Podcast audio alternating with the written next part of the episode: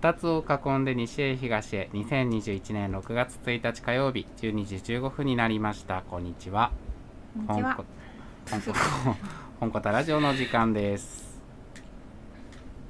話しては本屋生活づり方店長の鈴木と三輪車の中岡です。はい。生活綴り方の怖がりのこたつから各週火曜日のお昼に公式 YouTube ライブで生配信でお送りしております。このラジオは本や生活綴り方のお店や展示妙蓮寺の街などにまつわるお話そして本や書店にまつわるお話などをゲストとともにゆるくトークする番組です。はい、今日はですね、はい。あのーいろいろさっき打ち合わせをしてたんですけども、うん。そもそもこの「本コタラジオ」ってなんどんなコンセプトの、あのーラジオなんだろうなって、うん。さっき話してたじゃない、はい、えー今日のゲストのねあの方に説明するときに、うん。そっかとあの説明するようにちょっと頭をつ使ってたんだけど、うんうん。そうなの本と街っていううん。あのコンセプトのラジオなんですよね。なんかちゃんと私最初に言ってた。書いてる言ってましたね。妙蓮寺の街などにまつわるお話って言ってますうん、ね、言ってそして本や書店にまつわる、まつわるがこれ2回入ってる、まつわるまつわる言っちゃってた。そうですかこれ。うんちょっとこれはダメですね。直しましょう。はい、直しましょううん、ね、来週は違うトークでいきそうましょですね。はい。というわけでまあ本と街っていう感じで今日何回目でしたっけ？うへえ今日8回目。おーすごい、うんそう8 8回もやったっけ？そうなんですよ。すごいね。ね積み重ねています、はい。というわけで、うん。えー今日は本当にあのーあそう。いつもさ、うん。ちょっとさ長すぎるんですよ。はい。2時間超えみたいな感じになっていて、それは問題だろうとタモンさんと話してたんですよ、うん。タモンさんも最近本当にうん。本家の本とこラジオをうん。短くしようとしてるみたいで、へえ1時間番組にしようとしてる。いいですね。やっぱ1時間とかでねさらっと聞きたいけどさなんか盛り込みすぎちゃってたんですよね今そう。までね僕らのスピンオフである夜の本コタ、はい。あれはなんか夜だからうん。グダグダしてていいう。聞ける聞ける。聞けるでしょ、うんでそのまま寝ればいいじゃんっていそうそうそう。でも寝かしつけ番組ね。そうそうそう。あれ本当に寝ちゃうもんね。寝ちゃう。寝たしそうこの間。そう。なんだけうど、んあのうちらはさこれ昼の時間にやってるわけで、はい。昼の時間のなんならお昼ご飯食べるうん。貴重な1時間の中でやってるわけでその後も話が続くようでは、うん。ちょっと配信行為みたいなところがあるわけなんですよ、うん。だからせめうてん1時間か1時間15分うんで今日は締めくくりたいなとはい思っていますトミーよろしくお願いしますはい。で、えっと、今日はですね、はいあのゲストに。あの、お呼びしている方がいらっしゃるんですが、その前に。あの、まあ、ゲストというには、もうかなり身内感がたっぷりなんですけども。あの。作家の。足立真理子さんに。お越しいただいております。うんこんにちはこんにちは。だいぶ身内扱いになって、はい。だいぶ地位が低くなっています。低くなってない。低くなってない。身内、身内、仲間内ということです。はいで、今日1時間15分で終わらせようと、意気揚々と始まった本コタラジオを、うんちょっとお邪魔して、うんまあ、1時間半ぐらいになっちゃうかもしれないんですけど、配信、はいお昼の配信行為にならないように、うん手配信は配信ですけあどね。配信配信 配信こういうことをするから配信1時間半に伸びるけれど、そうですね。はい、ちょっとお話は後でさせていただきます。よろしくお願いします。お願いします。実はね先週の日曜日とかうん2日たった2日前なんだけど、あのー西千葉千葉大学のある西千葉で、西千葉一箱古本市っていうのがあって、その三輪車としてずっと前からあの出店してくれって言われててあの出店させてもらったんですけども、あのもう最近三輪車と本や生活型のくそのなんていうの線引きが全くできてなくてですね、えー工夫あっねたんですね。そうそうそう。まあ線線引くつもりではいるんですけど。あのまあどうせならねあの生活続き方も本出してるし、あのまあ一緒に出せたらなと思って、あの足立さんに こそこで足立さんに声かけてる時点で完全身内なんだけど あの一緒にあの出ていただいたんですけど楽しかったですよね。ちゃめちゃ楽しかったですね。うんうん幸せいっぱい。うんはいあの西千葉一箱古本市はあのーえっ、と主催がね亀ブックスさんっていうね吉田さんって亀ブックスさんっていうあの本屋もやってらして、まあ本業はまた別なんだけど本屋がすごい小さいんですよ、うん。市川？元八幡かな？かどっかにあるうん。すごく小さい 2, 2畳とかの本屋さんやっててあのまだ僕はちょっと行けてないんだけどもそこをあのつい最近オープンさせつつあの年に23回西西千葉一箱古本市やってて、前から、まあ、あの夏葉社の島田さんとかねいろんな人が出店されていたから、あのすごくあの結構ね売れる古本市、一箱の中でも、うん。その出版社ブースと一箱ブースそうそうそううそうそう、うん。あの出出版社がね今回は3社ね、うん。出てたね。ん西洋社さんとうちと B ナイスさんで出ててあの3社とも多分相当売れてた。うちも、ううんちらもすごい売れてて。売れましたね。ねううん。ん、なんか別に三輪車とか生活続き方めがけてきてるわけじゃなかったし、でもめがけてきてる人もいおたし。いました。だね、ううん。だけどそう知っててくれたりしてうん。ね、何気なく来たけどフラッと買ってくるそうそう。人もいたよね。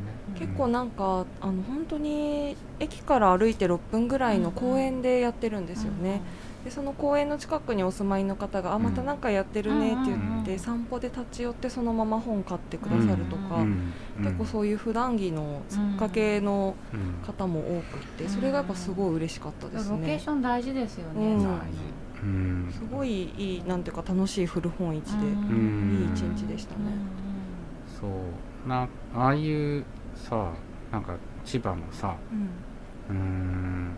別にこうまあ妙蓮寺もそうなんだけど、うん。これといって何もないっていうかさうん。そういう場所であれだけ売れるんだったらうん。本屋成り立つじゃんって思うんだよね。うん。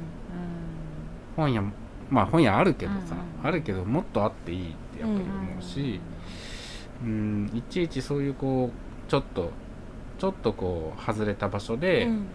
やってる古本市とか、あのイベントとかでね出店したりすると、すごく未来感じるんですよね。そうですね、うん。うちのだからこの間ねやった本の市うんうんそう本の市ね。本当に妙蓮寺って石堂書店と綴り方しか本屋がないのにあれだけ人が来るってすごいと思って、うん。うん。うん。やっぱりそれとプラスあの来てくださった人が妙蓮寺の街をうん。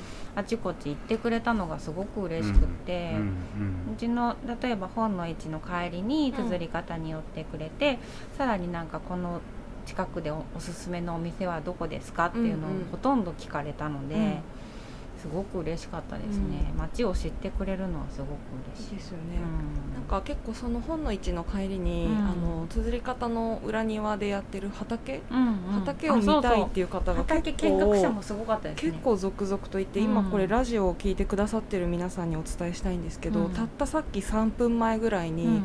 あのふたお二人畑見学になら れて。なんかちょっとそろそろ東横線の観光名所に。ちょっとなんか乗っちゃうかももですね。あサールス的な、すね。もうちょっと猫とか配配備した方が良さそうサルスに畑猫配備するの。猫配備してちょっとこうなんか動物園っぽく猫猫店長みたいな、猫。ちょっとそんな感じでちょっとまあなんかそんな畑なんです。まあなんかそんな感じですごいいいですよね。地域とね、うん。一緒になって、うん。うん。やうん。っぱなんかそういう催しプラスそこに来るだけじゃなくて街も見てくださるみたいなのはすごくいいうん。ですよね。うんよかった。うん。うん。うん。まあねでもそういうわけであのー楽しかったねっていう話ですね。楽しかったですね、うん。また出店したいよね。またうんいろいろやりたいですね。よん呼んでくださいってちょっとどういう立場で言ってるか そうだよね、うん、綴り方としてか足立真理子としてか。どういう立場かわかんないけど、まあ、あの辺はの、うん。すごいなんかね一箱古本市ネットワークのき、うんうんなんかこうそれこそつながりってすごいあったかいし、うんやっぱ行き来し合ってるんですよね。うんだからなんか各地でうちも古本市やりたいなって思ってる方いたらなんかやると多分3分後には申し込み埋ま埋まっちゃうんじゃないかなうん。みたいなそうだね。世界なのでぜひぜひ、うん。そしてそのはい。暁にはこの辺りを読んでいただけるとああそうですね。嬉しいです。呼んでください。はーい。あそういうわけで、はいあの足立さんには、えー1時過ぎかな、うんあのまたご出演いただくような感じになると思います。よろしくお願いします。ね。はいはいはい。というわけで、えー一旦オオープニング何？あはい。えーそれでは今日も盛りだくさんの本コタラジオよろしくお願いいたします。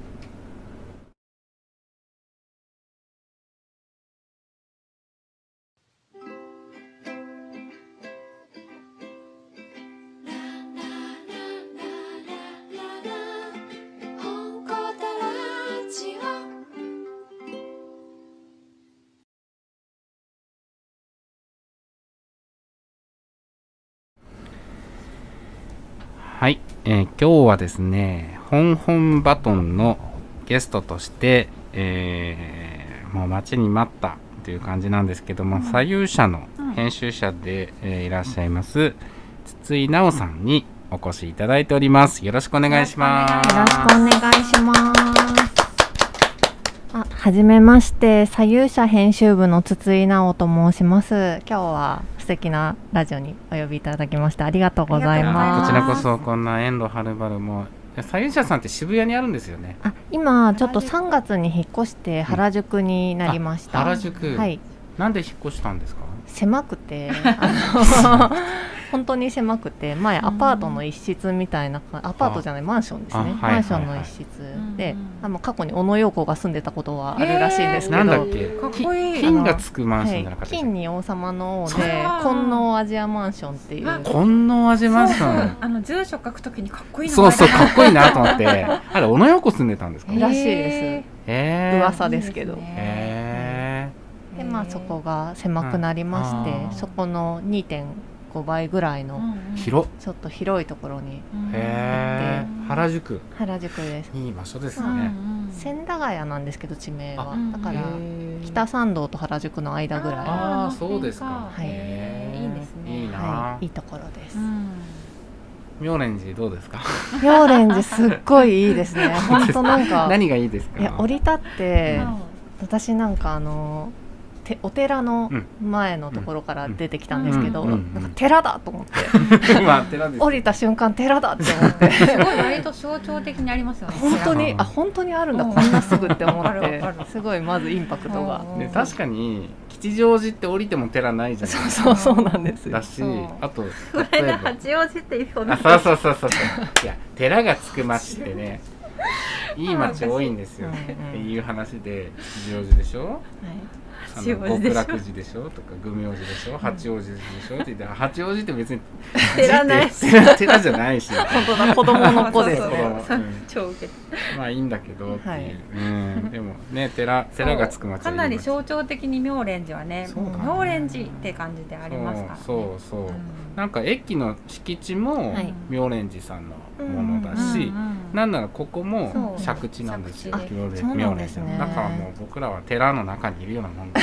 そうですね恩恵を受けてねうん、修行中ですよ。そう。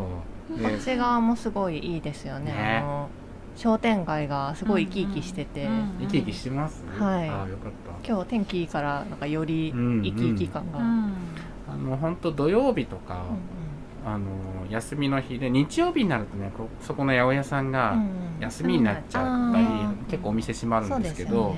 土曜日はすごいもう本当に肩と肩がぶつかるかもしれないぐらいうん言い過ぎ、ぶつかったかもな、まあ多分ぶつ 多少ぶつかる、そうね、んそぐらいね。けりゃいいぐらいですそうそうそう。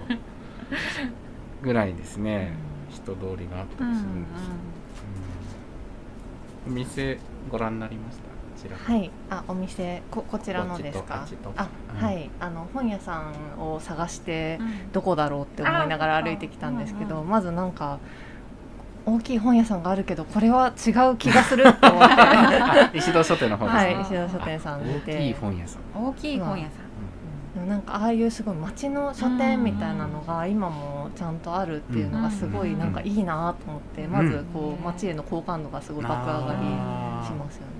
いや本屋が存在感のある街っていいですよね。本当に本当に。うなんか八百屋さんとかとの並びであるっていうのが、なんか生活の中に確かに。ね根付いてる感じで。うん。うん。うん。本当はここの隣も魚屋さんだったんですけど、あはいはい。まあ、今はその魚を、えー、と魚料理のお店になっているから、魚屋さんは実はこの町にはないんだけど、うんうんうん。魚屋があったらなとは思うんですけどね。あ、うん。私さっきそこを通りかかったらなんかおばちゃんに「なんか魚開いてんの?」って聞かれて。何ですか？そ れ魚。魚買いたかったみたいで「あ。魚屋開いてんの?」って私に聞かれて。えー、いやそれは知らんがわかんないっす。ねつってえー入っていかれましたけど。ああそうそうすそうそう。魚が買えたらなとは思うんですけどね、えまああとスーパーは OK があったりとかはい。あるんですけど、OK も小さい OK なので、すごくこういろんなヒュいろんなお店がヒューマンスケールのお店でね、それを本当に好きになっちゃって引っ越してきた人もいるぐらいなんうんですよいやーわかります。わかりますか？わかりますわかります。うん。そうそうそう。今どちらお住まいなんですか？私はあの荻窪の方なんですけど。ライバル。ライバルなんですか？西荻荻窪あたりと、はい。その妙蓮寺界隈と今バチバチなんですよ、え、なんで？なんでですか？まさにそのエリア。勝手にですけどね。まあいい本屋さんがたくさんあるじゃないですか、はいはい、この書店さんとか。そうそれとあとはあの街の感じあの、ええ。低い感じがすごい似てるけど、うん。割とみんな行けてる人は西荻に住むんですよ。荻窪西荻に。うんうんうん。だがしかし。だがしかしねこっちのね入植者も多いと。入植者。も増えてる。入村入村。するね。そう。村ですから、村としてね。はい、こう。こんな話してたらあそうかそうかそうかどんどん時間が街の話がめっちゃ。それはまたいいや。はい。はい。えっ、とそうそうそう。筒井さん自身のね、うん。お話も、はい。あのどんどん伺っていきたいなと思うんですけどそね。の前にねあの伺いたいのは、はい。まあ、僕ら左右者左右者っていうね、うんうん。まあ本当にもうなんていうか親しみを込めて左右者って、ね。まあ言ってる 左右者って名前だかあら親しみを込めても普通ですね。いやいや。普通ですね。何者かが分かってなて言ってるとそう言ってるわけなんだけど、あの左右者ってどんな会社なんですか？そうですね。うん。えっと左右者は。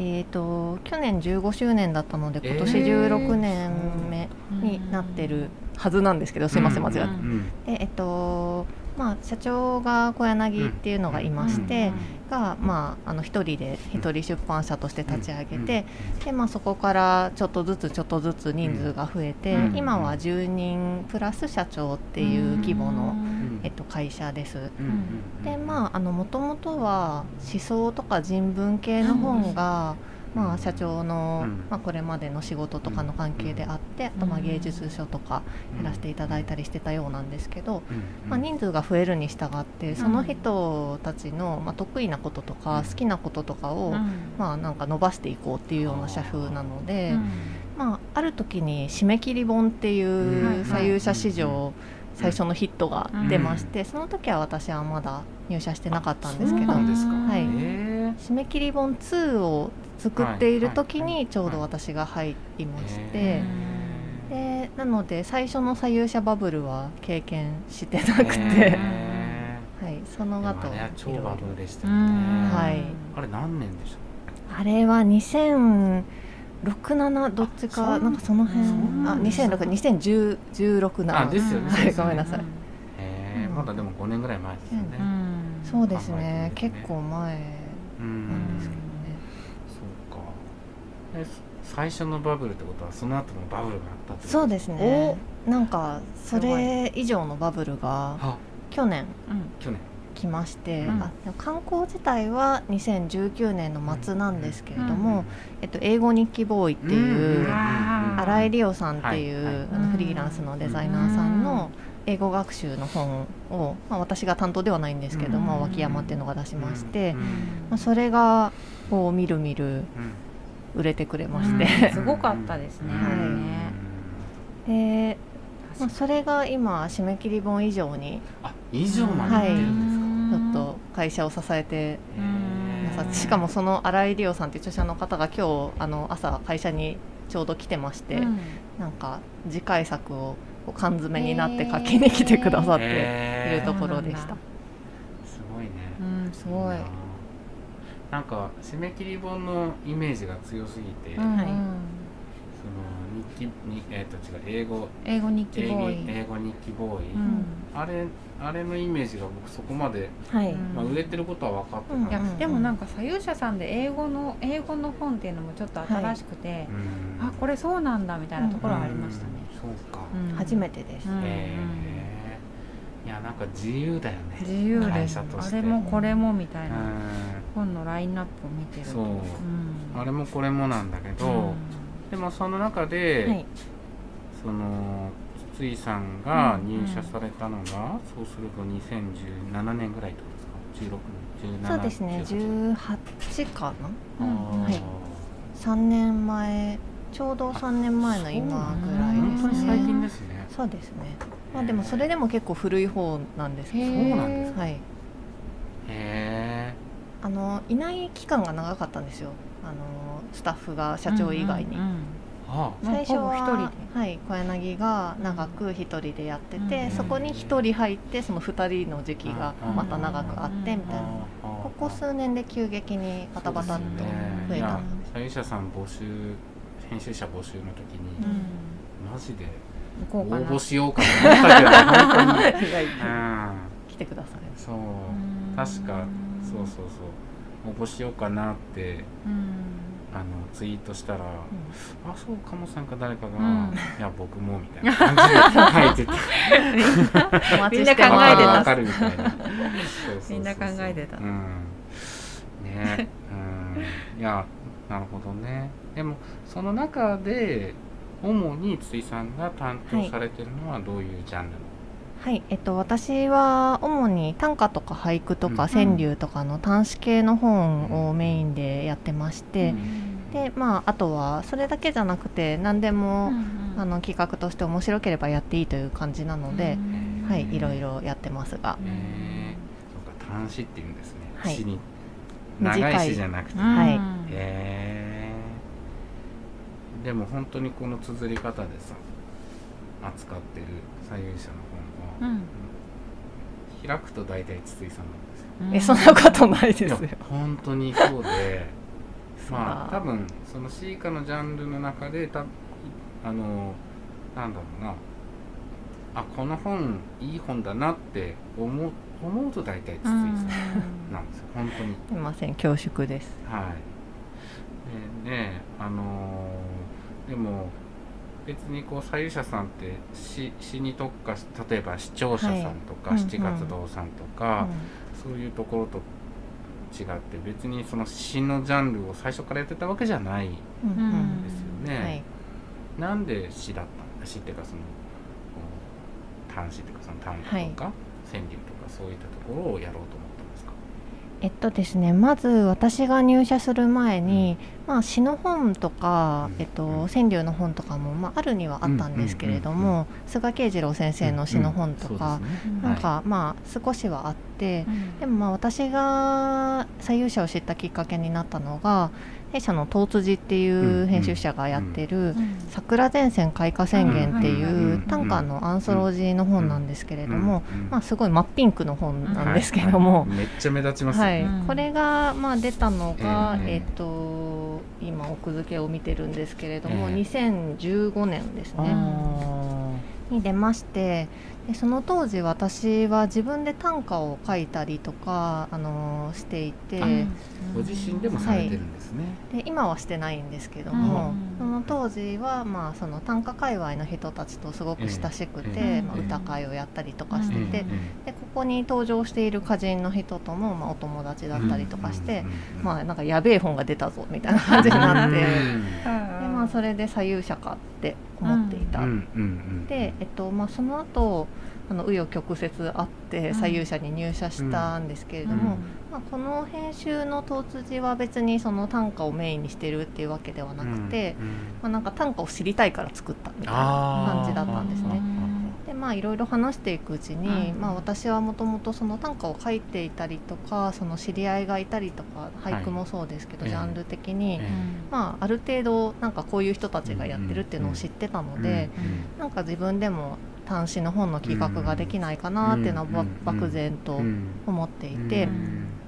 で、まあ、ある時に、あの俳人の佐藤彩香さんっていう子がいましてあのすごく親しい友達なんですけど、まあ、なんか佐藤さんもなんか句集を人の句集をあの一緒に協力して作ったりするのがやりたいみたいな話をしていてでまあなんかじゃあプロジェクト的に立ち上げてみようかみたいな話がありまして、まあ、そこから俳句の方がどっちかっていうと先に私は担当書として出していて。まあそれだったら短歌のあの人にも声かけてみようかなみたいな感じでなんかいつの間にやら左右者の端子に詳しい人みたいな感じのポジション。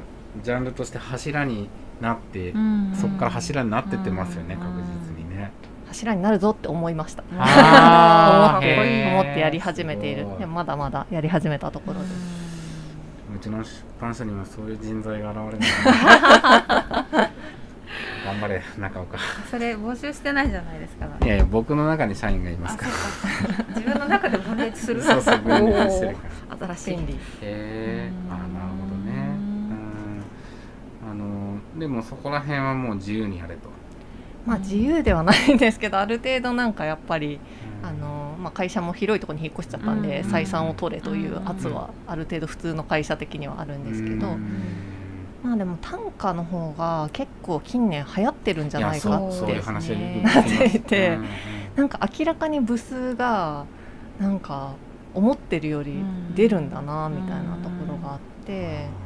からなんか文芸の他の本とそんなに変わらないぐらいのなんか規模感、それだったら全然短歌もいけるじゃんみたいな感じに俳句になるとどうな俳句はまだもうちょっとマーケット的には小さいんですけど、でも俳句もやっぱりすごい面白い作品書いてる方とかいらっしゃいますし、まあ、あの佐藤さんと、まあ、あの一緒に本作ったりとかしていて。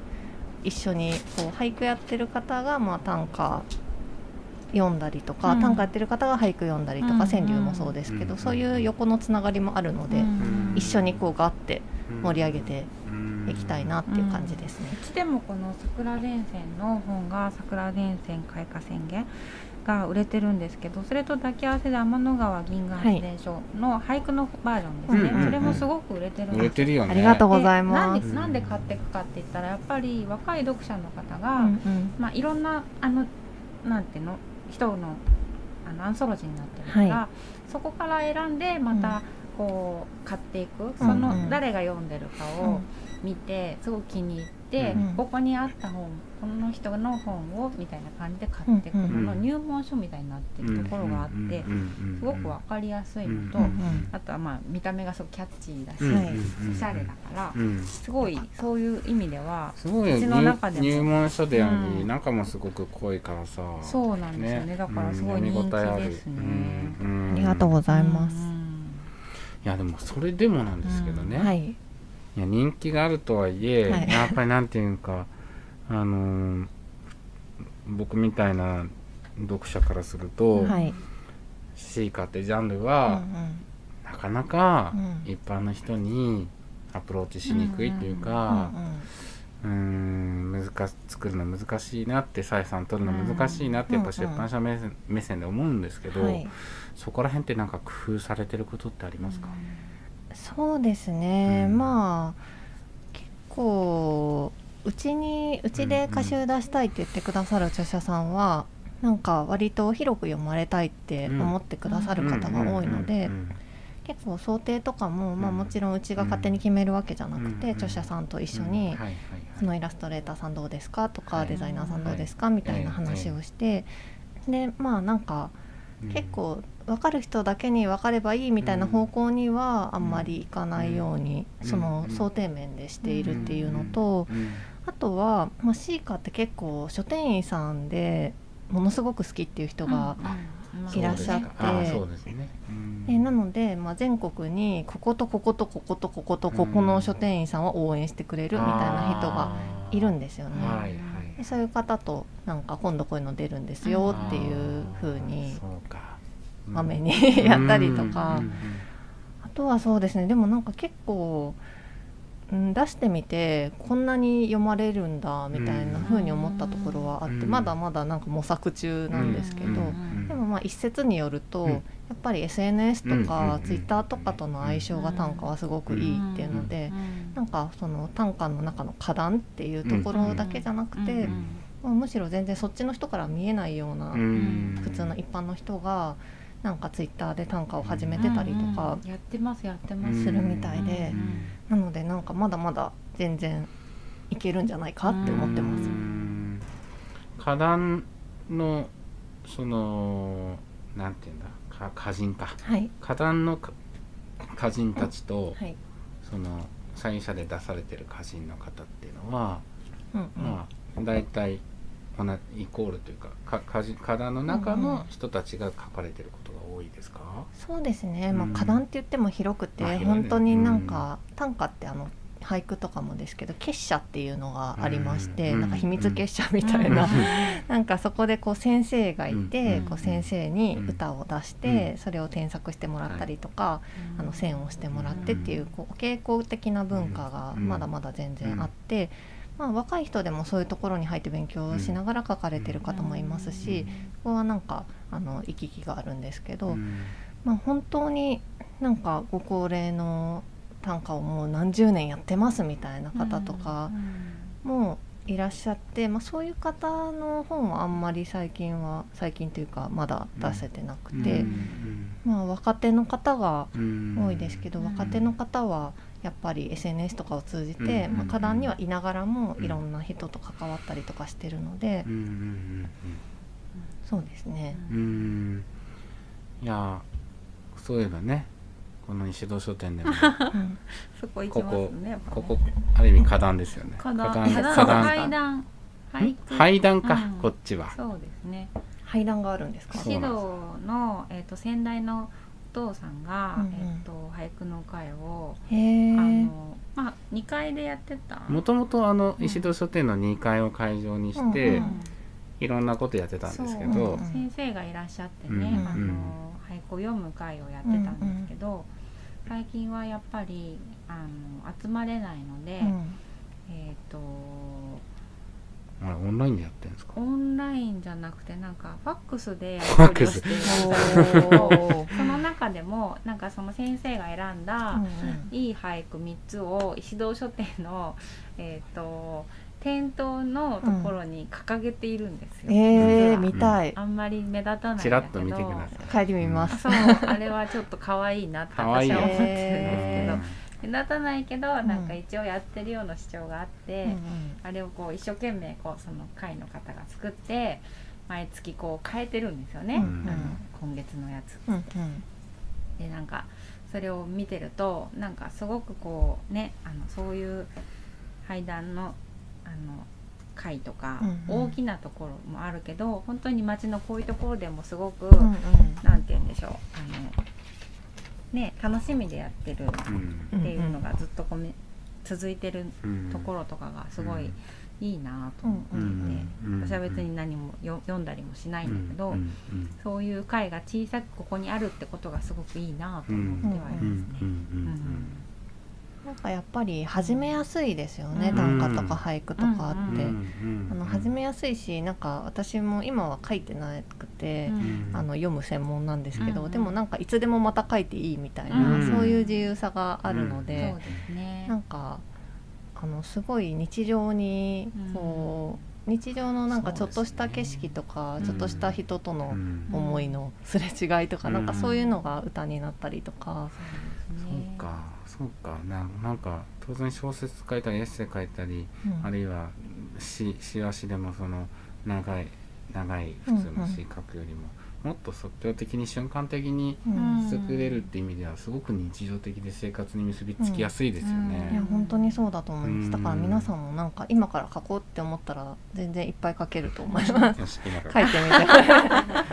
じゃ あ終わるまでにねああ一つ出来上がるかもしれない。いやうん。できるかもしれない。ちょっと今から20分ぐらい集中する ちょっとやめてもらって時間が僕やってもらってもらってもらって。この辺うんある時突然ふって全部できる時とかあるんですよえね、ー。全部？30全部短歌の頭から終わりまでふって全部できる瞬間がさって降りてくるみたいな瞬間があってなんか歌人の人は誰でも多分経験したことがあるんですけどうんなんかでも今たまにそういう瞬間がなんかうん。2年に1回ぐらいあって、うん。で今降りてきてもどうしていいか分かんないなえー。みたいな、メモに残しといてうん終わりみたいな感じで、でも多分なんかできちゃったら発表したくなるんですよね、皆さん。だからそれでやっぱツイッターとかでうん投稿してる方とかも多いですし、うんあの短さやっぱツイッターとかねね。流しやすいですよね、そうかそうですそうねか。うん、なんか自分のその詩とかはえ急にみたいな。短歌俳句はやっぱそういう気軽さとか、うん。あとはあの今今っていう感じがすごいありますよね、うんうん。そういうのですごいあの人気があるのはすごいわかるし、詩だと急にって感じがする？なんかこうやっぱりこうまあその文化がさうん。ここっちにないのもあるんだけどうん。軽やかな感じは短歌はありますね。受け入れやす受け入れられやすいか。そうだから今中岡さんが急に短歌をツイッターで流してもうん。受け入れるよ。あ受け入れる。私も。ここはうん。受け入れる。今読みたい感じだったんだあなみたいな。あそうか。うん。そういうことか。そう。なんかそんで急に長い詩とか書き始めたら、うん。なんかあったのかなって思って。ああそう。なんかあったのかなって詩は思わせちゃうよね。そうだね。うん。なんか辛いことがあったのかなとかさ。うんどうした？って言っちゃう。そうだよね。なんかだったらそうないんだよね。そうそう。なんか詩ってやっぱ思春期に書くイメージが強いからですかね。なんか誰もが書くじゃないですかうん。思春期に。うん。書いたんですか？書い書きましたよねうん。書いてない人いないでしょ。本当？どうしよう。私も書いたって言いたい。うーん。そうか短歌思春期の時に書いてましたってなんかまあいるんですけど、うんあんまりそれこそ書いてたんだねえそうなんですか？えそうそうトミーね。何なんでですか思春期でしょ。いや今は今はあんま書いてないですうんうん。何がきっかけだったんですか？あでも国語の授業ですね。あ国語の授業で短歌を習って、ーうんうん。あそんな短い文章になんか自分の気持ちを込めれるってなんかいいなって思って、う もんうまさに中学2年生の時。えー、すごい。中に中二。で短歌と出会って。書い。てました授業中とかなんかちっちゃいノートみたいな。へえ素敵ですね。今度発表しよいや無理。そのノートを見せてください。そうですね。でもなんか聞くところによると、今の高校生とかあの穂村弘さんの短歌とか、エッセイとか教科書に載ってたりするらしくて、えー、そうなんだ。今まだ267歳の人とかに聞いたらなんか穂村弘のエッセイが教科書に載ってて、うんみたいな、えエッセイが？みたいな、エッセイの方が？そうそう。そうって言われてすごい衝撃を受けるっていう。それきっかけでっていう人も合いますね。うんそうか。いやーやってみようかな。うん。なんかでもそのさっきご紹介いただいた桜桜前線、はい。えーのは方もそうなんだけど今日いくつかねあお持ちいただいてるので、はい。ご紹介をいただけたらなと思うんですけどもいくつでも結構です。そうですか、2つとかさっき言ったんですけどいくつでも結構。そうですか、はい。うん、なんかあんまりたくさんは持ってこれなかったんですけど、うん。なんか短歌の、うん。えっと、歌集って結構こう個人の作品集っていうのが私はあの初めの方よく担当してて、うん。今もしてるんですけど、なんかあこういうのがあるのかって自分でも驚いたのが、えっと黒い雲と白い雲との境目にグレーではない光が見えるっていうタイトルの、えっと、歌集なんですけどもこれあのタイトル自体が短歌なんですけど実は。でこの著者の方が26人のがんサバイバーあの風プロジェクトっていう方々で、うん。えっと、歌人の岡野大二さんっていうはい「たやすみなさい」っていう歌集とかですごく人気の岡野さんに監修していただいて、あうん。の作った本が今今年の、えっと、2月3月ぐらいに出ました。でこれは、えっとまあ、著者の方のお名前でも分かる通り、うん。女性であのがんにかかって、まあ、あのサバイブしている方々が、えっと、その闘病のことを読んだ短歌が収録されてるんですけれども、これがですねあの私が企画したわけではなくって、うん。まあ、持ち込み企画というか、はい、この「あの風プロジェクト」の代表の尾崎さんという方から、まあ、こういう本を作りたいんですけどっていうご相談をいただいて、うんでその時に、まあ、こういう形の短歌の本ってやったことないから、うんどういうふうに受け止められるんだろうとか、うんなんかよくわからないことがいろいろあったんですけど、うんあとまあそのイラストと一緒にとかいうこともあったので、うんまあなんかかフルカラーになると印刷費が高いから なんかとか採算が取れるかなとか、はい。なんかそういうのもいろいろあったんですけど、でもやっぱり、あのー社長にも相談してなんかこの「あの風プロジェクト」さんの、まあ、思いこういう、まあ、どういう本かと言いますと、うん。まあ、がんのあのがんになったって自分がなったって分かった時に、読む本って結構まあ辛い感じの闘病記だったりとか、あとはまあなんか専門的すぎる本だったりとかして、やっぱりこうか頭にあんまり入ってこない、うん。でそういう時にでもなんかやっぱり心に寄り添ってくれるような本があったらいいなっていうのをすごく当事者として思われたっていうことで,、でまあ、そんな中であの尾崎さんっていう代表の方が、まあ、短歌と出会って。で短歌だったらこう何気ないこの記憶そのなんか仰々しいことじゃなくて、こうこの今闘病してる時に思ったこととかをこう記記録として残せるんじゃないかって思いを載せられるんじゃないかっていうふうに思われて、であのもうすでに短歌をあの岡野さんのレッスンで作っていると。でそのサンプルとか見せていただいたらやっぱりすごく歌が良くて、なんか私自身はあの病気っていうのは今はないんですけどもでもなんかこれはすごいなんかエネルギーというか、うん。絶対にこれを必要としてる人がいるなっていう感じがしたんですよね、うん。企画書の時点で。で、まあ、社長に相談したら「え絶対出した方がいいよ」みたいになって結構なんか採算とかのことは後からまあ、ちょっと考えようみたいな感じで割とあの皆さんの思いに乗せられてというか、でできたんですけど、まあ、これがですね結構出した後にその普段短歌を読み慣れてない人からの反応がすごく大きくって、なんか実はあとこの本を出したことで実は私もサバイバーなんですっていう方がいらっしゃったりとか。あとなんか実は母がとか、父がとかそういう話をしてくださったりして、なんかこう私が思ってた短歌の読者の方っていうのからまたちょっと広がったところに届いてるなっていう感じがあって、なんかあの結構いろんな思いもよらない反応がいただけて、まあ、あの個人的にはすごくあの大事な本ですね。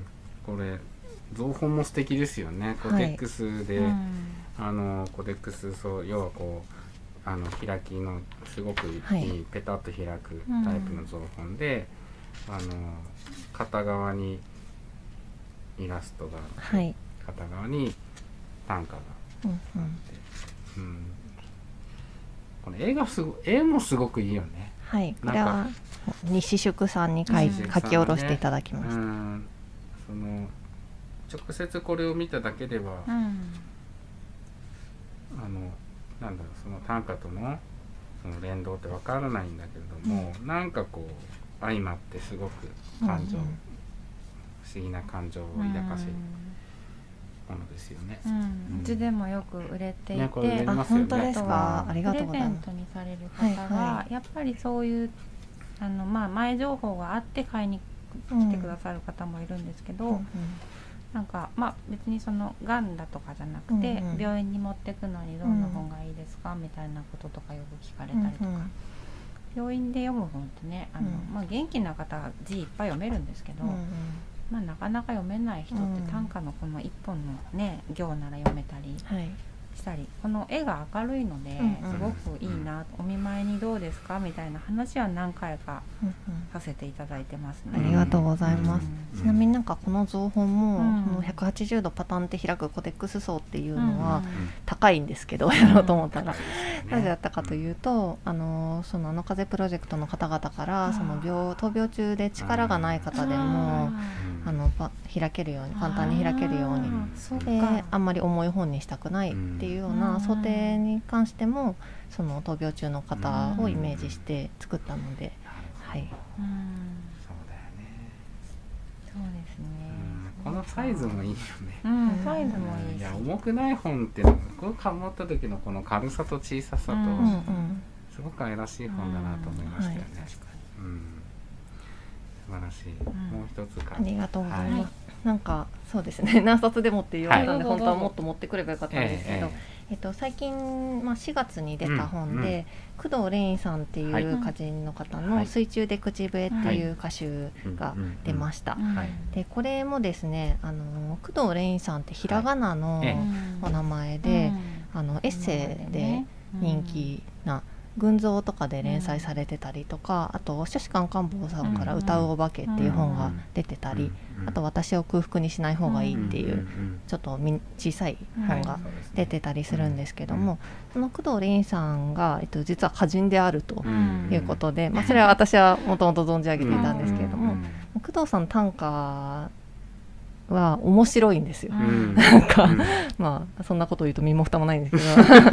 なんかあのーで工藤さんの歌集を、まあ、出し出したいということでうん。出せることになりまして、でこれがですねもともと工藤さんに、まあ、歌集出しませんかっていうお話をした時にうん。一、回なんかまあ考えますみたいな感じで、まあ、30歳ぐらいになるまでに一冊出せればいいかなうんみたいな感じで、あ別になんかじゃあそれでいいんで出す気になったら言ってくださいみたいな風に初めお話ししてたんですけど、なんかその何週間後かに工藤さんから突然「なんか大変です。歌集を出さなきゃいけない事情ができました」っえー、て連絡があってう「ん?」ってな何ですか?」って言ったら、なんかあの私あの27歳に、まあ、なったんですけど、なんか卓木が亡くなったのが27歳なんです。なってねいろんな人が亡くなったりすそうですね。る年齢なんですよね。うん。みたいな。うんでなんかそう言われると27で合ってたか不安になってきたんですけど まあなんかそれで。うん。あのでかしあの卓木の命日が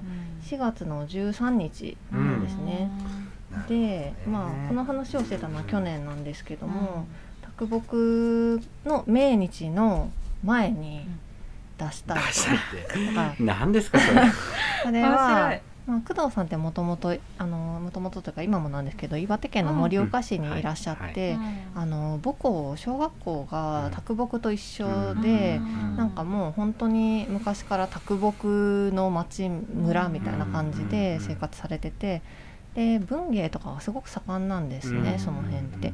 それでまあ工藤さんは高校生とか中学生ぐらいの時からすごく才能が、あのいろんなところで 賞を取ったりとか、うん。高校生の文芸コンクールをもう総なめにしてるみたいな感じの人ですごくなんか周りから卓木の再来みたいな感じで言われたりとか結構他の地域の人から見たらなんかちょっとそんなってなんかそれは重いよねって感じなんですけどでも結構その村ではやっぱなんか卓木のうん。あの存在感がすごいみたいでねだからずっとなんか卓木っていうのがうん。どこか自分の暮らしの中にあってで、まあ、卓木がその亡くなる年に自分がなるっていうことで、なのに自分はなんか歌集の一冊も出してない状態でいいのかって、まあ、思ったと。うん。でなんかそれで急に急いで出さなきゃいけないんですって 言われて。もうなんか本当初めてあ面白い女って なんかこういう時に言うんだって思ったんですけど。へそれであのまあと言っても1年はなかったですけども、うん。まあ、10ヶ月ぐらいはあったのかな、うんそんなにものすごいハイスピードで作ったわけではないですけど、まあね。まあ、でも歌集って短歌をまとめていただくところが一番大変なので、うんまあ、工藤さんは大変だったうん。と思うんですけども、うん。まあ、これを無事卓木の命日の前に出せまして、これじゃあ実践なんですね。あいやこれはですね、一度工藤さんからに選んでいただいて、うんうん。歌人の小島奈緒さんっていう方にはい編集協力で入っていただいて、うんそうであのうん。並びとかうん。歌をどうする遂行するっていうのとかも、うん。まあ、あの協力していただいてきました。でもこれも本当に出て速攻で重版がかかりまして。今荷刷りが。初歌集ですよね。初歌集です。それがすごくうん。て、ね。あのまあ、有名な人だから、はい、初なんだみたいなところがちょっと確かになって後で思うんだけど、うんうん、ねそれをこう出したのがすごく象徴的ですね今年のね。うんうん左右者から出るんだと思いました。もん。歌人だっていうイメージはイメージっていうかその認識は僕もあったから、うん。でもあったけどどこで読め読めるんだろうっていうね、そうエッセイ。挟んではいるけどねそうそうそうそうそうそう、うんなんかエッセイの方がこうとっても魅力的で評価されてうんうん売れてっていうのはあるけど、うんやっぱり歌集として出してるかどうかって。ね、うん。うんなんか工藤さんもあの実は結社に入ってらっしゃったりとかして、うん。結構ゴリゴリに短歌をやっている人っていうのもあってうん。すごい上手いんですよ歌が。うん。ですごい上手いけど、まあ、その短歌の人たちが読んでも面白いと思うんですけど、でも一般の人というか、まあ、工藤さんのエッセイが好きな人が読んでも、うんうん。なんかすごく工藤さんの感じが出てるというか、うん初めてこれで短歌読んだっていうご感想がすごく多いんですけど、でもなんかこれで楽しめる、うん。あの初めて短歌をうん。面白く読めたみたいな、うん。教科書っぽいものじゃないんだみたいな感じもあって、なるほどすごいおすすめですね。こちらも当店に在庫ございますね。ございます。はい、どちらも置いていただいてました、はい。のでぜひ、はい、本屋綴り方さんで購入いただいたら嬉しいです。ますなもんね。はい。はいいやーありがとうございます。もっとねいろいろお話伺いたいなと思うんですけども、大いにまた時間が。すいません。楽しくってってかすごい僕はねあのまあなんていうか僕も三輪車としてその刺繍を出したっていうのもあるし、うん。あのそういうジャンルですごく興味がある、うんこれから出していけたらなと思ったりもするんですけど、はい、あの未来があるかどうかって自分だけではやっぱりちょっと分かんないというか、うんうんうん。やっぱりいやあると分かってるんだけど、うん勇気が欲しいって勇気が欲しいジャンル。わかりますわかります。なんかうちもその書士官官房さんがすごく短歌の本たくさん出されていたりとか、あと最近だと76社さんが、はい、あの歌集をいっぱい出しますみたいな。でいらっしゃってなんかこう、まあ、自分はそもそも短歌好きだから、あのすごいいい作家さんがいっぱいいることも分かってるけど、これはでもなんかこう周りも参入しているということは盛り上がってるんじゃね？みたいな感じになって、それだったら一緒に盛り上げていけたらいいかなというのはあるんで、うん。ぜひ参入してください。どうしよう。いやでもほららねこういううちの綴り方でも、今おっしゃっていただいた出版社は主流の作そうですね。出版社、はい、全部取引ありますからね。ありがとうございます。うん。ぜひじゃあ、三輪車おす売れますって。まず自分で書きますね。いや、まず自分で。いや、いやいやまさか自分で書いたもの自分で出すわけにはいかないっていうか、そんな恥ずかしい。新しいな偽名で偽名で？ペンネームペンネームつけて。うんやろうかな。うんいけるかな。でもほらあのちゃんと書いてらっしゃる方がこうやってやってるから、うんまず書かないとね、そう、いや、何にしても書かないとなと思いますよね。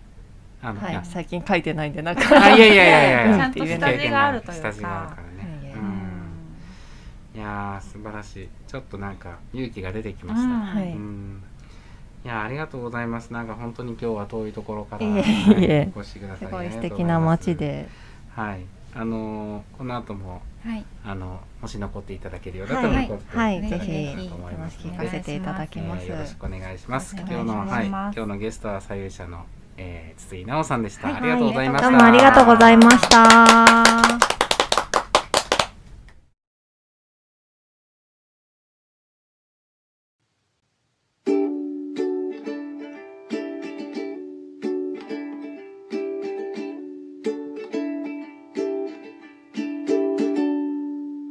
ラジオ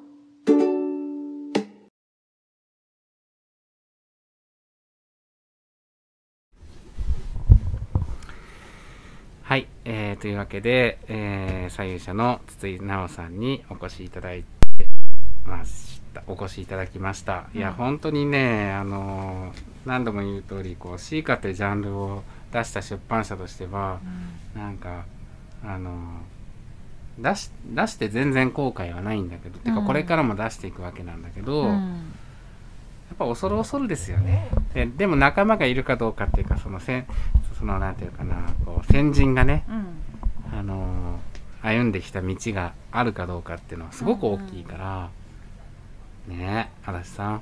ね。ねえ足立さん妙蓮寺の工藤レインって言ってますからね。いや言ってない。変 な言ってない言ってないです打倒工藤レインでしたっけ？言ってないです。言ってないけどでもすごいやっぱり憧れますね本当に。うんね。私もあの工藤あのレイン工藤レインさんの新しい本読ませていただいたんですけど本当好きで、うん。なんていうかなんていうかやっぱ嫉妬しましたね。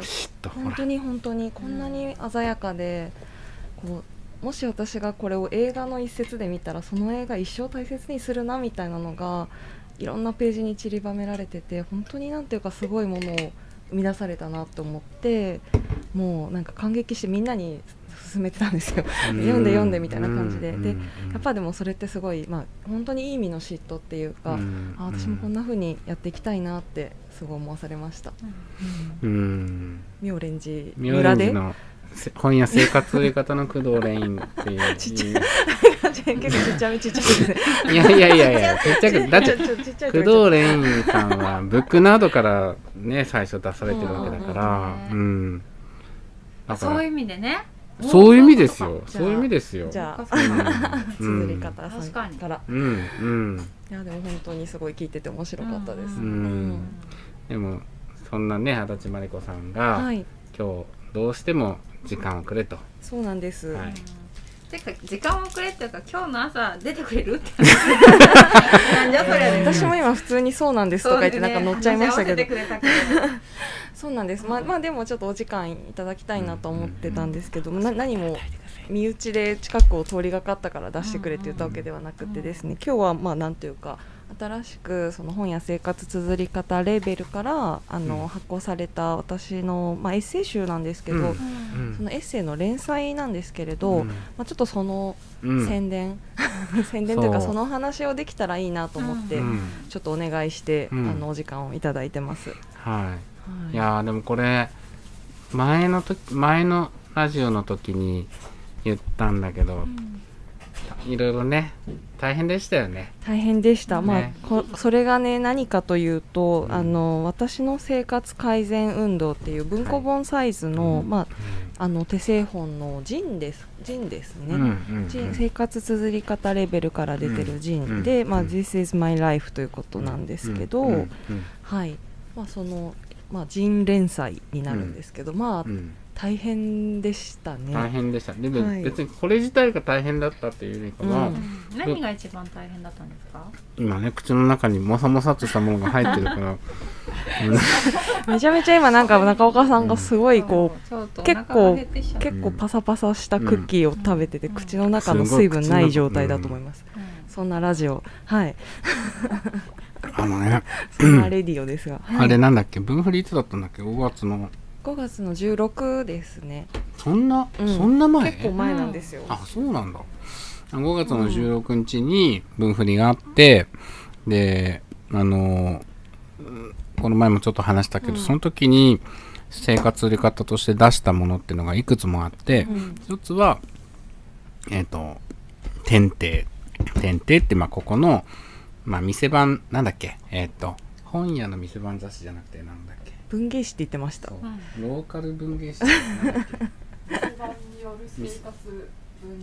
店番による生活文芸誌。天帝っていうものが、まあ、前回の分振りの時に1号目出して、今回2号目出して、まあ、編集はねあの今ここにいるか、えっとラジオのディレクターの、えートミーともう一人橋本さんと2人でやっているんだけどもまあそのか彼女たちが作ったものをリソグラフで印刷して自分たちで手製本してっていう感じのものを、えっと、前回の天帝1号の増刷と今回の、まあ、新刊の2つをやったと。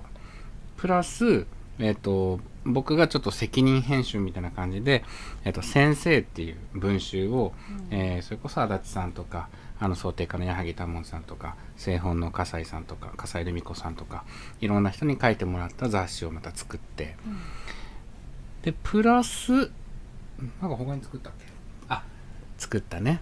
あの、えっ、と、畑の、畑畑部お楽しみセット。っていうっていう。うん、まあそれも、まあ自分たちがねあの作ったわけじゃないけど、うんまあ綴り方として作ったりとか、そしてその上にうん。この、この「This is my life」がそうなんです。私の生活改善運動があって。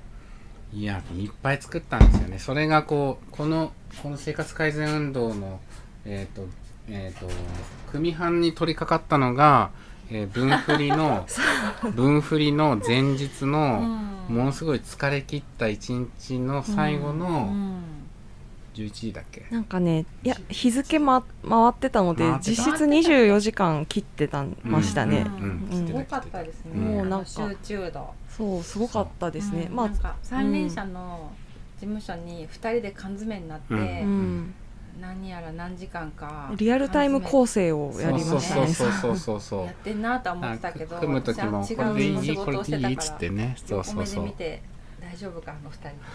いや私本当に前もちょっとどっかで言ったんですけど、まあ、結構諦めが悪いタイプで本当に試験とかって一番最後まで残ってうん。もう絶対諦めないみたいな感じのうん結構性格があるんですけど、うん。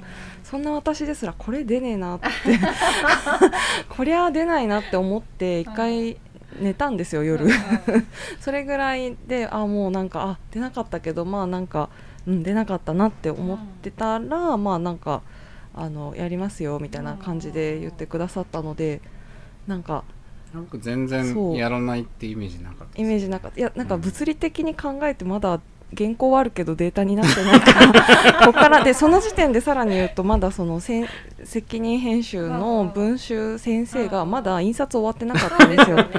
であのなんていうか中岡さんはこううん。イベントトークイベントの方にも行かれてたので、物理的に多分出ないなと思って、うん。あ出なかったかってまあ思ったんですけど、うん。まあ結果ねあの出発するオレンジを出る時間の10分前ぐらいに、あの立ち終わって。必要な分をそうね必要な30そうそうそうそう。持ってもうなんか切ってたなんだなんすってうん。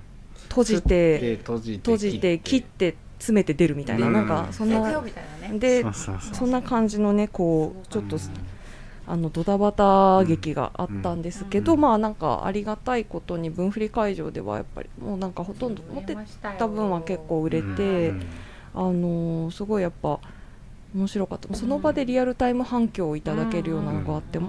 あのまあ、どういう本かっていうと、まあ、私の生活改善運動ということなので、あのーまあ、生活を改善していくって聞く、まあ、いう話な私のまあ実体験に基づく話だったりするんですけど、うんうんなんていうかね結構その生活改善っていうとこう結構できる人がやるイメージあるじゃないですうんかすで、に部屋とか綺麗な人がうん。なんかくより良くしていくみたいなちょっと怖いイメージがあるかかもしれないんですけど私は結構本当にだらしないしあの割とすぐ散らかるんですね。うん。でまあそんな感じなんですけどまああの、まあ、ある時ですね。あの、まあ、仲のいい人があの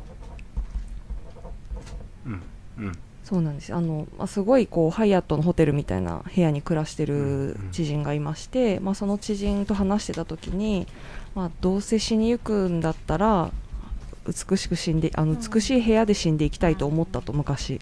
でそれから生活改善運動に取り組んできたっていうことがあったんですね。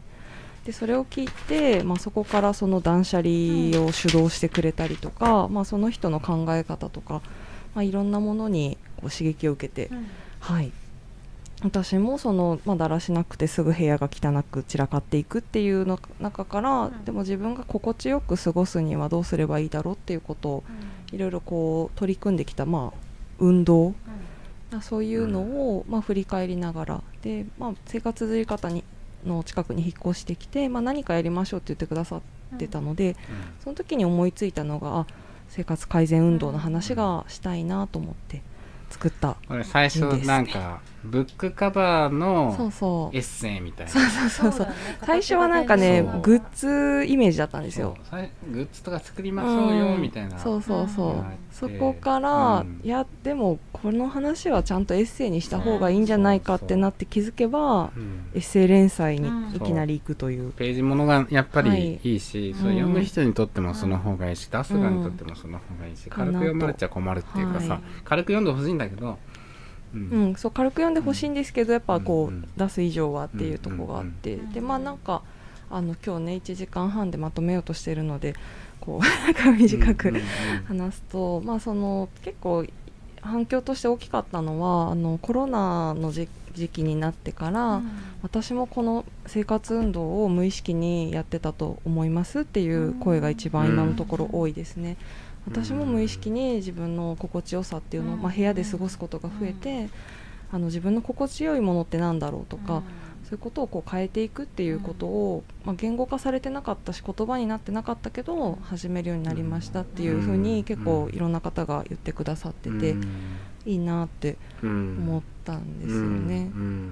まあなんかあのー本当になんというかこのなんていうかこう、まあ、昨日実はあの荻窪の本屋のタイトルさんが、うんあの朝の本って感じで毎日一冊紹介され、うんうんツイッターかなで紹介されてるんですけど、まあ、その中でこう花森康さんのあの本を紹介されてて、うんまあ、その戦戦争を経験して、うん。その美しい暮らしっていうのを追求した花森さんの本は今こそ読まれる必要があると思うみたいなことを書かれてて、それを見てはっ私が今このタイミングでうん。生活改善運動を、まあ、妙蓮寺の花森康次ですからね。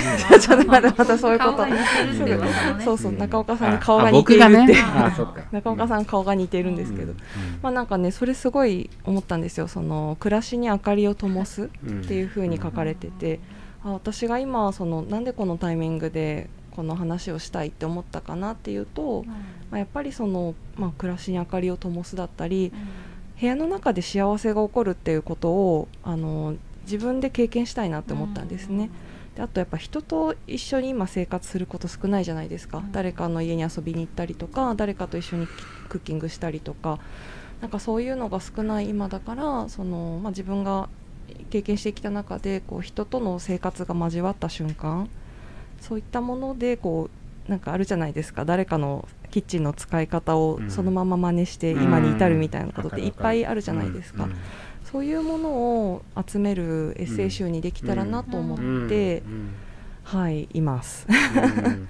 今ね。いやなんかさ、本当にこの本いや実はね、うん。その一緒に夜に夜な夜な、うん。く組半から一緒にやってってっていう時に、構成した時にバーッと読んでさ1枚ずつ「はいじゃあこれ」っつって「うん。はいこれ」って言ってさ、その時以来、うんあの読んだんですよ昨日。あ本当で昨日のすか夕方に。ありがとうございます。あの赤ペン持って、うんうわ 怖い。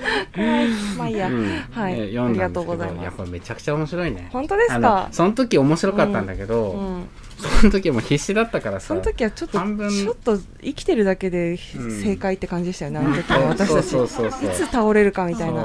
こんな感じだったからさ、うん、あ南極改めてでも読んだらすごく面白くって、うん。よかった。でしかもさこれ、うんあの「天帝2」に書かれてる、うん。あのーえっと引っ越しの話はい。とセットだからさこれ。本当に。そうそうそう、んセットにセットで読まないと結構わかんない部分もあるんだけど、うんいやこれはあの連載もし次楽しみだぞって思いましたよね、はい、そう、うんそうなんです。うんあの、ありがとうございます。はい中岡さんが読んでくれないから、あ、こ面白くなかったのかな。いやいや 実は結構内心めちゃめちゃしょげてたんですけど。まあなんかそれを聞いて、あの、元気よくボリューム僕あの読2を。むタイミングがない来ないと読まないんですよね、うんでずっとあのっていうのもあのちょっとその時に疲れが、あのいや、わかりますよ。ずっと。あってその1週間まずうちら全然ダメだったじゃない？ダメでしたね。終わった1週間、うん。でその後の1週間も、なんだかんだあの気持ちが前向きになれなかった慣れてなしいろんなことに対して。わかりますわかうん。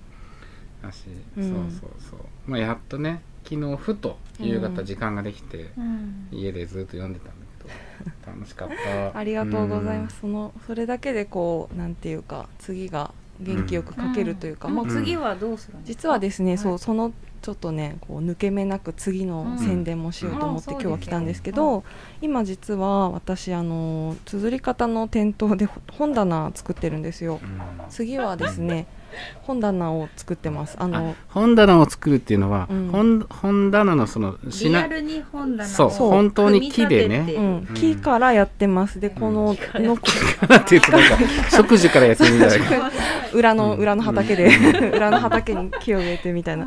まあ、なんかそれも面白いですね、なんですけど、まあ、なんか私本当に木工とか全然できなくってあの、まあね、DIY も全然できない感じの人なん,、まあ、人なんですけど、まあ、そんな私がやっまあ、その本棚を作らねばならぬと思うに至った流れですとか、うん。そういう話をあの今かまさに今書いてるところですね。うん。はい。ではいなのでまあボリューム2は本棚号に本棚会になるんですけど、うん。まあ本棚本棚会書いてやってて思ったのは、まあ、DIY ってなんだろうとか、うん。そのうん。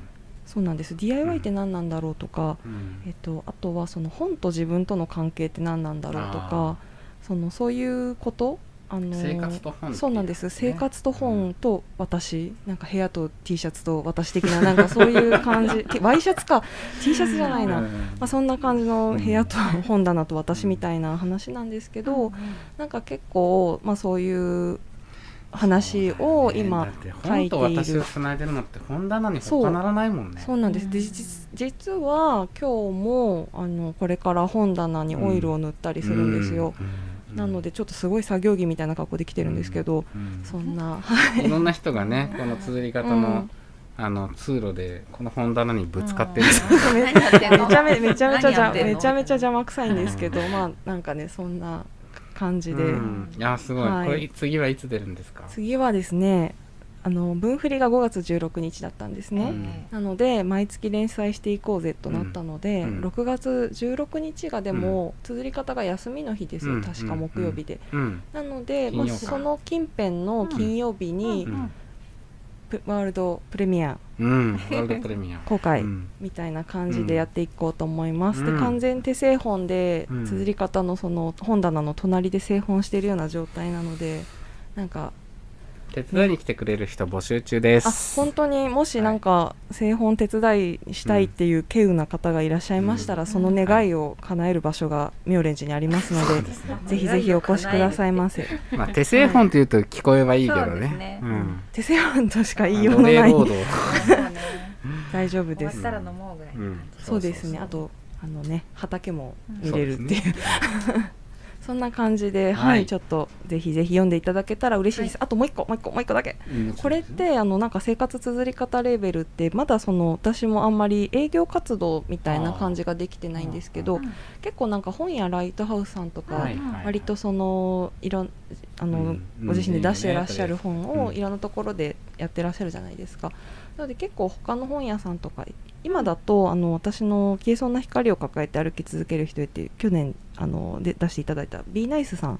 刺繍をあの出していただいた出版社の B ナイスさんからのウェブショップで今販売したり、うん。あと北海道のマフィン屋さんで、支笏湖のペンネノルデというお店で販売していただいたりするんですけど、うん。もしあのこれをまさか聞いていらっしゃる本屋さんとか、うん。あの生活綴り方レーベルの本に興味がある方は、うんウェブサイトからそうですね。お取りおはい。お問い合わせください。お取引可能です。お取引か条件についてはまたね うん。ちょっとそんな、うん。そんな感じなのでよかったら、ということでよろしくお願いします。ありがとうございます。ありがとうございます。次が楽しみですね。はい。じゃあ今日は足立さんからのお話を。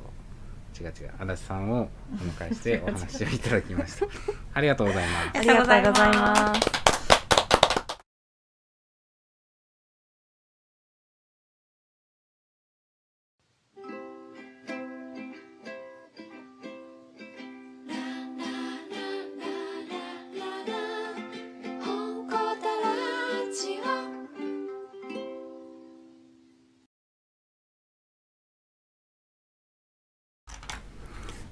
はい安達茉莉子さんのお話を伺いました、はい。最後ですね。毎回たのお楽しみ。本屋生活綴方店長の鈴木雅代さんよりはい。おすすめ本ですね、はい。今日のおすすめ本。今日のおすすめ本はえーっとビームコミックスエンターブレインから出ているビームコミックスの、えー急がなくても良いことを」っていう本です。えーっとひうち棚さんという方が書いてます。えーとこれはですね樋内タナさんが2009年から2021年にかけて綴った随筆漫画ですね。で表題作の「急がなくても良いことを」は幼い我が子との散歩道での些細なやりとりを書いたもので私これあのーこの漫画は誰におすすめされたかというと,、えー、とうちで扱ってる「アデイン・ザ・ライフを」えー、と編集出された、えーヨーヨー社の井上さんって方がこの間あのお店に来られた時に「鈴木さんこれとってもいいから読んでください」っていうことでおすすめいただいた本なんです。で私あの漫画コンプレックスあるぐらい漫画を知らないんですけどあと随筆漫画というものがあるということもほぼ知らないんですがこういった漫画があるんだなっていうのもなんかこうううちのお店の棚に置いたらとっても広がるんじゃないかと思って多分井上さんがあのうん。教えてくださった本なんです。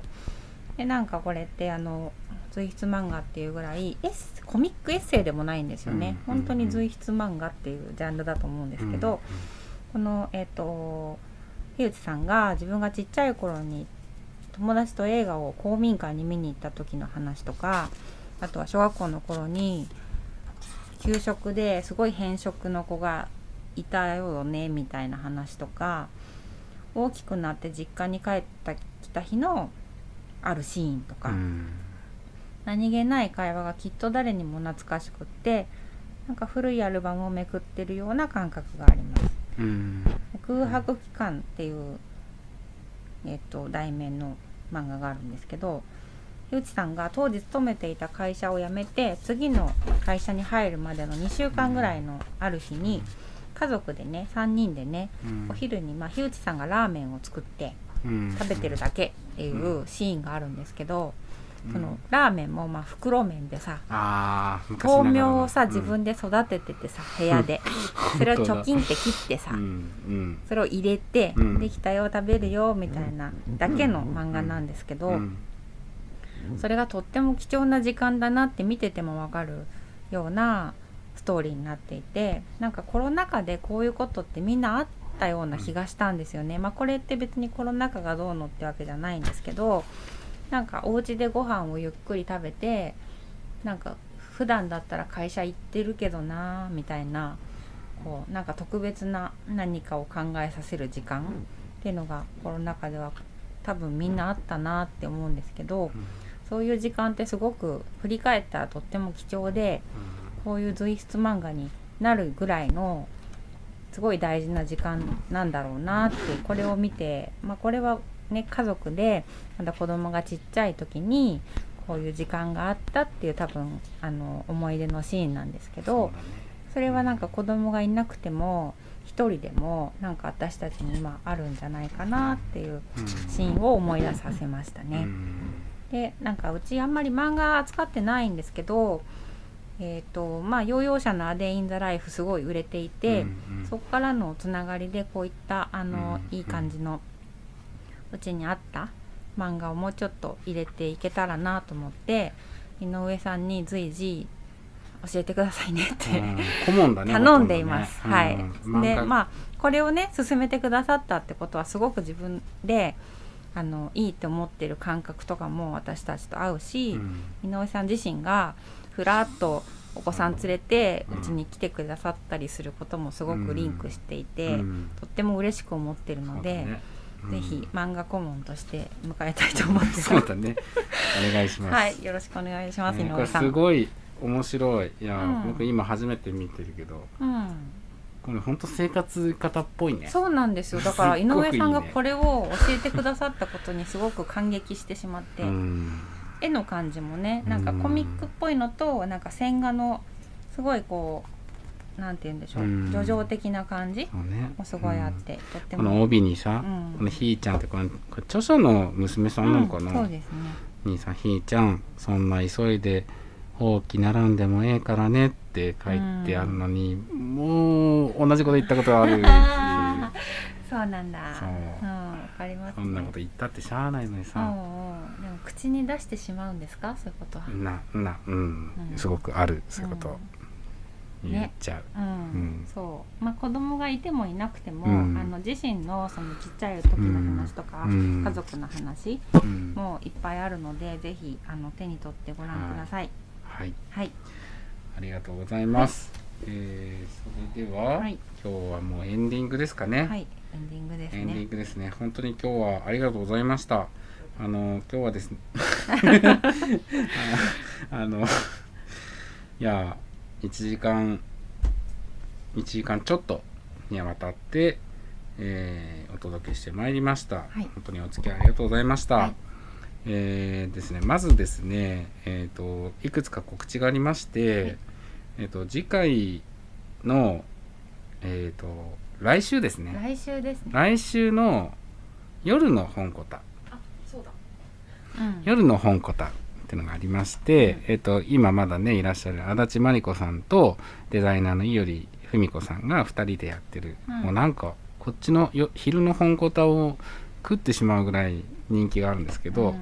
そちらのあのテーマ「地震」っていうね、うん。お便りのテーマ「地震自信があるとか私自信がないんですって結構なんていうか悩みの上位を占めるものなんじゃないかと思うんですけど、うんうんまあ、その自信について、まあ、みんなで話せたらなと思ってこのテーマにしました」はい。すでに質問いくつかいただいててちょっと泣いちゃいましたね、なんかんうん。本当にそんな感じでぜうんひぜひで、うん。お便りがないと始まらない番組なのでぜひぜひお便りください、はい綴り方の、えー、とツイッターにもリンクさせあの質問箱をリンクさせてますし店頭に物理的な箱がありますうんそこからお便りをお待ちしてますはーい。えー、はい。ですね。で、えー次回のこの昼の方の本コタラジオの放送は6月15日うんですね、えーになります。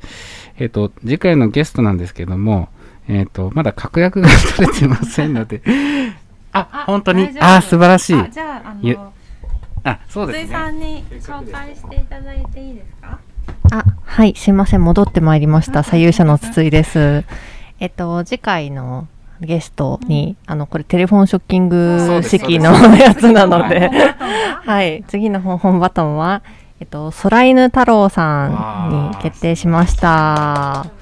えっと空犬太郎さんは、えっとまあ、某出版社にお勤めなんですけれども、うんえっとそういうことをしながら、うん。まあ、本にまつわるまあブログを書いてらっしゃったりとか、うん。まあ、あの本のご執筆されてたりとか、あのイベントをやっていらっしゃったりとか、うん。ものすごく出版業界に愛が溢れて、うん。もう止まらないっていう方なので、この方もちょっとあの西荻近辺のあっち側のね 妙蓮寺との戦いがあるかもしれないのですが、はい、あのすごい濃いお話が聞けると思いますので、はいよろしくお願いします。素晴らしいありがとうございます。いや、こうやってさ、なんか自分たちでさ、うん。この人に来てほしい、あの人に来てほしいってのは当然あるんだけど、うんうん思ってもいない人に来てもらえるいやっていうか本当につなげていただくことで 私たちの幅が広がるじゃないですか交友が。本当広がっていく。なんてなんてうまい話。うんうまい話っていううんかありがたい話ありですね。がたいですね。はい、というわけでえ次回6月15日は、うん。えっ、と空犬太郎さんをお迎えしてお届けしたいと思います。はい、こちらの放送は放送終了後に YouTube にてアーカイブをアップしております。アンカーや Spotify、Apple Music などのポッドキャストでもお聞きいただけますえっ、と、はい、それでは次は6月15日の同じ時間にお会いいたしましょう。お相手は本屋生活綴り方店長の鈴木と三輪車の中岡と左右者の筒井直でした。あ、あと、すいません。